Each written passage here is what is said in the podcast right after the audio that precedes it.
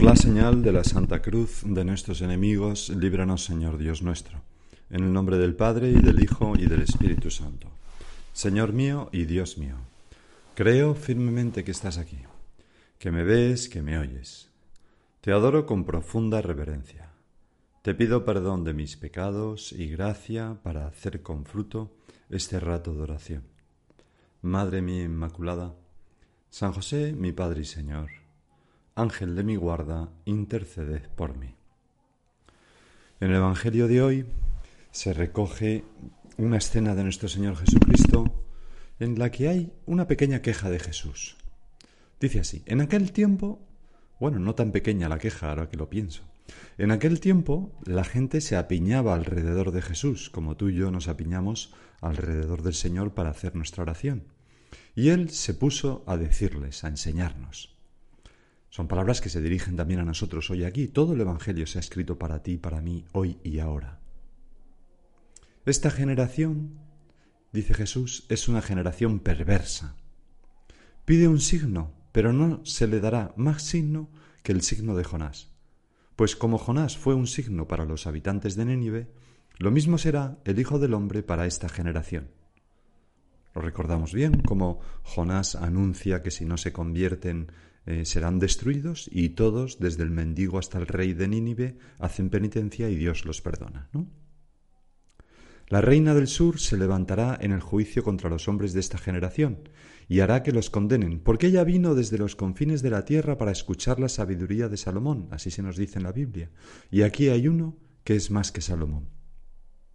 Los hombres de Nínive se alzarán en el juicio contra esta generación y harán que la condenen, porque ellos se convirtieron con la proclamación de Jonás, y aquí hay uno que es más que Jonás. Nuestro Señor reprocha a sus contemporáneos su falta de fe. Es una generación perversa, llega a decir. ¿Por qué? Pues porque han visto cosas prodigiosas, sus milagros, su predicación, y no creen en Él. Han oído la verdad y no la aceptan.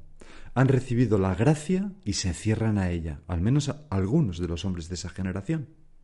Y siguen constantemente pidiendo una señal que no les servirá de nada, porque si no creen, pues ¿de qué sirven las señales? Además, Cristo es la señal. Tú, Jesús, eres la señal.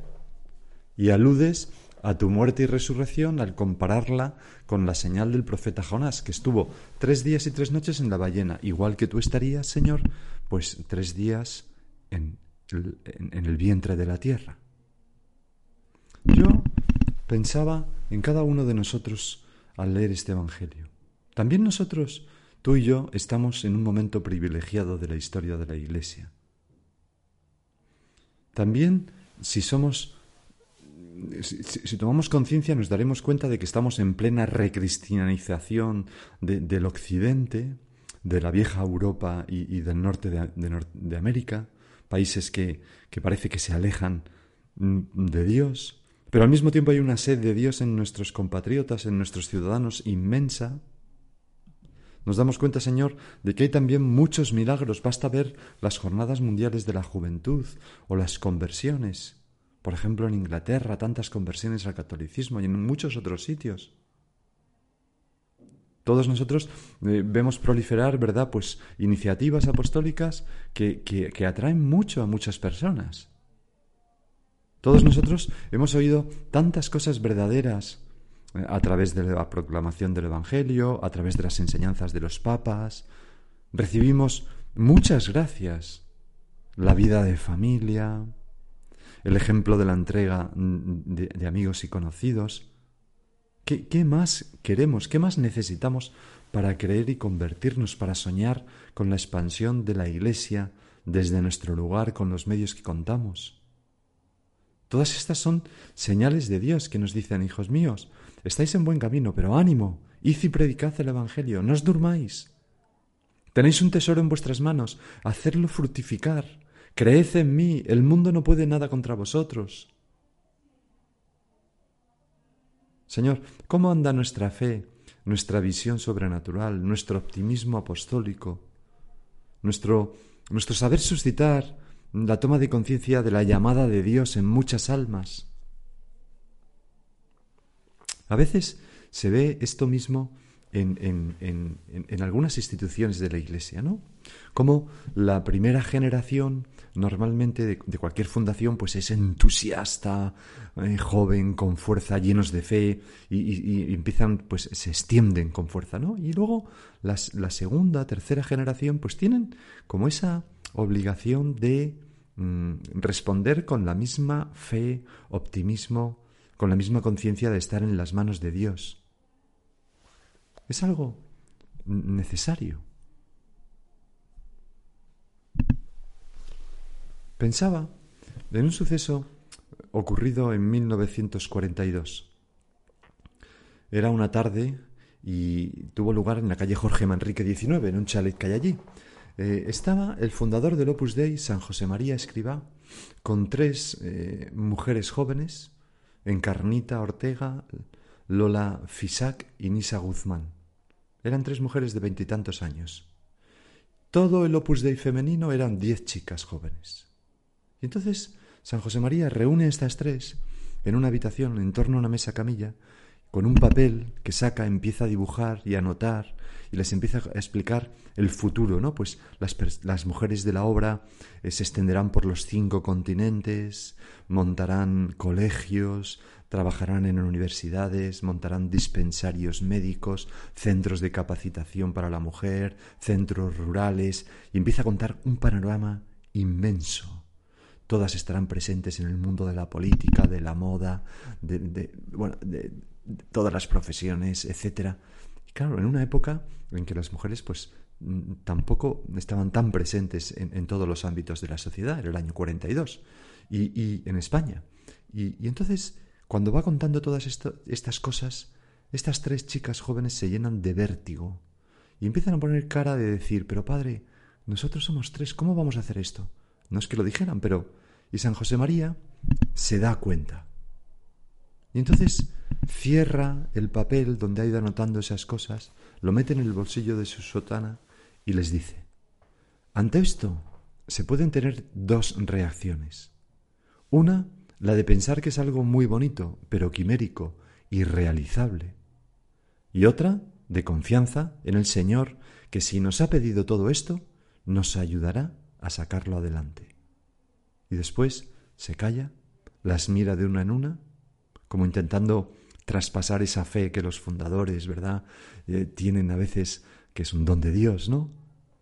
Intentando inundarles de su seguridad y después se levanta, coge la puerta para irse, para irse y les dice, espero que tengáis la segunda reacción, es decir, la de confianza en el Señor, que si nos ha pedido todo esto, nos ayudará a sacarlo adelante. ¿Y qué ocurrió? Pues que lo hicieron. Aquellas mujeres, esa primera generación del Opus Dei, fue capaz de hacer todo aquello que parecía completamente imposible. Y por eso me venía esta, esta idea también al leer el Evangelio, Señor. La reina del sur se levantará en el juicio contra los hombres de esta generación y hará que los condenen porque ella vino desde los confines de la tierra para escuchar la sabiduría de Salomón. Y aquí hay uno que es más que Salomón. Los hombres de Nínive se alzarán en el juicio contra esta generación y harán que la condenen, porque ellos se convirtieron con la proclamación de Jonás, y aquí hay uno que es más que Jonás. Quizás no se levantarán contra nosotros los hombres de Nínive y la reina del mediodía, pero, pero a lo mejor lo podrían hacer aquella primera generación que todas las instituciones de la Iglesia han tenido, ¿no? De gente que han tenido fe, se han fiado el Señor, han seguido al fundador con fidelidad y han hecho cosas increíbles. Y nos podrían decir a nosotros, pero bueno, ¿qué hacéis? ¿Qué hacéis con la Iglesia? ¿Qué hacéis con, con el Opus Dei, con cualquier institución? ¿Qué, ¿Con qué fidelidad vivís aquello que nosotros vivimos? Que aquí hay más que Salomón, que esto es de Dios, aquí hay más que Jonás, esto, esto es, un mensaje divino. Porque, como decía el propio San José María, la obra de Dios no la ha imaginado un hombre. Es como si Dios nos dijera, eh, Y, bueno, pues las personas que no son de la obra pueden pensar, lógicamente, pues con la iglesia, ¿no? Con el mensaje que nuestro Señor Jesucristo nos ha dejado. Todos lo podemos pensar con eso y con mayor razón, ¿no? Pues nos dice el Señor, habéis recibido esta herencia, no hagáis bancarrota. Señor, ¿qué vamos a responder? Pues que no queremos defraudarte. Queremos vivir con ese mismo afán por hacer la iglesia, las personas que somos de la obra por hacer la obra, con, esa misma fe para superar los obstáculos, con esa misma confianza en el Padre, con ese mismo olvido de sí, vibrar con el mismo celo apostólico que da unidad a nuestra vida, con el que vibraron los primeros seguidores tuyos. A eso estamos, para eso somos cristianos. ¿Recuerdas aquel viejo chiste, malo, ¿no? Pero que están dos cogiendo setas por el, por el monte y de repente uno de ellos encuentra un reloj Rolex, de esos que son tan caros. Y le dice, oye, un Rolex. Y el otro le mira enfadado y le dice, ¿a qué estamos? ¿A setas o a Rolex? Pues, ¿a qué estoy yo? En serio, ¿cuál es la razón de vivir? Señor, Ojalá todos podamos decir, pues yo estoy para ser santo, para hacer la iglesia, para ayudar a las almas, y si eres de la obra, pues para hacer la obra, y si perteneces a otra institución, pues para hacer esa institución dentro de la iglesia. Y conviene volver a decírselo al Señor y a examinarnos. Siempre, siempre es un buen momento para hacer un nuevo acto de fe y para pedir al Señor, te lo pedimos ahora, Señor, más fe, una fe mm, que haga realidad, aquel deseo de San José María, querría grabar a fuego en vuestras almas estas tres consideraciones. La obra de Dios viene a cumplir la voluntad de Dios, por tanto, tened una profunda convicción de que el cielo está empeñado en que se realice. ¿Qué seguridad da saber que estamos empeñados en algo que es voluntad de Dios, que es empeño del cielo? Qué seguridad da saber que la Iglesia, por muchos ataques que sufra, por muchos mm, desastres internos que sufra, pues es de Dios, es de nuestro Señor Jesucristo, que le ha prometido que estará con ella para, hasta el final de los tiempos, que ha prometido su asistencia al Pedro, al sucesor de Pedro, al Papa, y que nos ha dicho a todos los cristianos, id y predicad el Evangelio, yo estaré con vosotros hasta el final de los tiempos. Y eso, que, es común a todos los cristianos, también cada uno de nosotros lo puede sentir mm, si tenemos una vocación particular, hacer una particica de la iglesia, pues lo podemos sentir también mm, ese mismo convencimiento de que la obra de Dios en la que yo estoy metido viene a cumplir la voluntad de Dios. El cielo está empeñado en que se realice. Así vive generalmente la primera generación el beato Álvaro del Portillo, uno de los primeros seguidores de San José María, iba en un avión a 1943 con unos papeles para pedir a la Santa Sede la aprobación de la obra y entonces era la plena guerra, en plena guerra mundial. Y iban también pues una compañía de teatro italiana no dentro del avión. Y entonces de repente se cruzaron con, unos aviones alemanes y otros aviones ingleses y se entabló un combate aéreo y entonces los de la farándula, asustadísimos, gritaban «Mamma mía, c'è molto pericolo, affollamo tutti». O sea, madre mía, esto es muy peligroso, la, la palmamos todos, ¿no? Pero eh, Álvaro del Portillo ni se inmutó y, y explicaba «Yo tenía la seguridad de que no pasaría nada porque llevabas todo, llevaba todos esos papeles para que la obra fuera aprobada. Pues nosotros no podemos dudar, temblar, temer. Y, la segunda consideración que San José María quería grabar a fuego en nuestras almas era esta. Segundo, cuando Dios nuestro Señor proyecta alguna obra en favor de los hombres, piensa primeramente en las personas que ha de utilizar como instrumentos y les comunica las gracias convenientes. O sea, a ti y a mí Dios nos ha comunicado las gracias convenientes para hacer lo que nos pide, para cumplir nuestra vocación. Como cristianos, los que sois padres de familia como padres de familia, en este lugar de trabajo, formando parte de aquella institución de la iglesia, en cualquier lugar. No podemos decir, no, yo no puedo, yo no sirvo, yo no me veo capaz. No, no, no, no, no es verdad. Escucha al Señor que te dice, pues sí sirves, si quieres y te dejas, claro que puedes, si eres dócil. Todos servimos. Nos lo dice San Pablo en la primera lectura de hoy, tomada del comienzo de la carta de los romanos, Dice así, Pablo, siervo de Cristo Jesús, llamado a ser apóstol, escogido para el Evangelio de Dios, en el nombre de nuestro Señor Jesucristo, por Él hemos recibido la gracia del apostolado, para suscitar la obediencia de la fe entre todos los gentiles, para gloria de su nombre. Entre ellos os encontráis también vosotros, romanos, llamados de Jesucristo, aunque no seáis judíos, aunque no seáis del pueblo elegido, pero habéis sido llamados por Jesucristo. A todos los que están en Roma, amados de Dios, llamados santos, gracia y paz de Dios nuestro Padre y del Señor Jesucristo. Pues eso somos tú y yo, amados de Dios, elegidos de Jesucristo, para hacer la iglesia, allá donde estamos. Y Dios nos da las cualidades y la gracia necesaria para hacerlo. No podemos dudar. Y la tercera convicción que San José María quería grabar a fuego es esta. Tercero, esa convicción sobrenatural de la divinidad de la empresa acabará por daros un entusiasmo y amor tan intenso por la obra de Dios que os sentiréis dichosísimos sacrificándos para que se realice.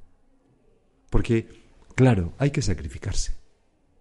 Por supuesto que las obras de Dios se llevan adelante con sacrificio, con olvido de sí.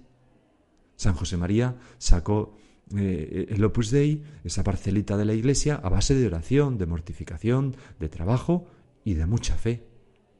Y ese mismo camino lo hemos de recorrer nosotros, con entusiasmo y optimismo. Señor, ¿cómo ando yo de optimismo? ¿Me atrevo a soñar? ¿Cómo reacciono ante las dificultades, por ejemplo, en mi apostolado? ¿Me hacen sonreír eh, al ver eh, pues esa señal definitiva, esa señal de Jonás, la cruz, la Santa Cruz? Y noc signum vincit, en, esta, en este signo venceréis, aquella visión, ¿no? Antes del... En una ocasión a San José María le, le, concedieron una condecoración civil. Y entonces, cuando fue a la tertulia, le dijo, hijos míos, pues me concedido esto, pero a mí todo eso me da igual. Yo sé que algunos de los que estáis aquí, que sois militares, las condecoraciones os gustan mucho, pero a mí y yo sé que en el fondo también a vosotros, la única condecoración que me importa es la Santa Cruz. La Santa Cruz que llevamos tantas veces en una cadena colgada de nuestro pecho, ¿no? de nuestro cuello, en, cerca de nuestro corazón.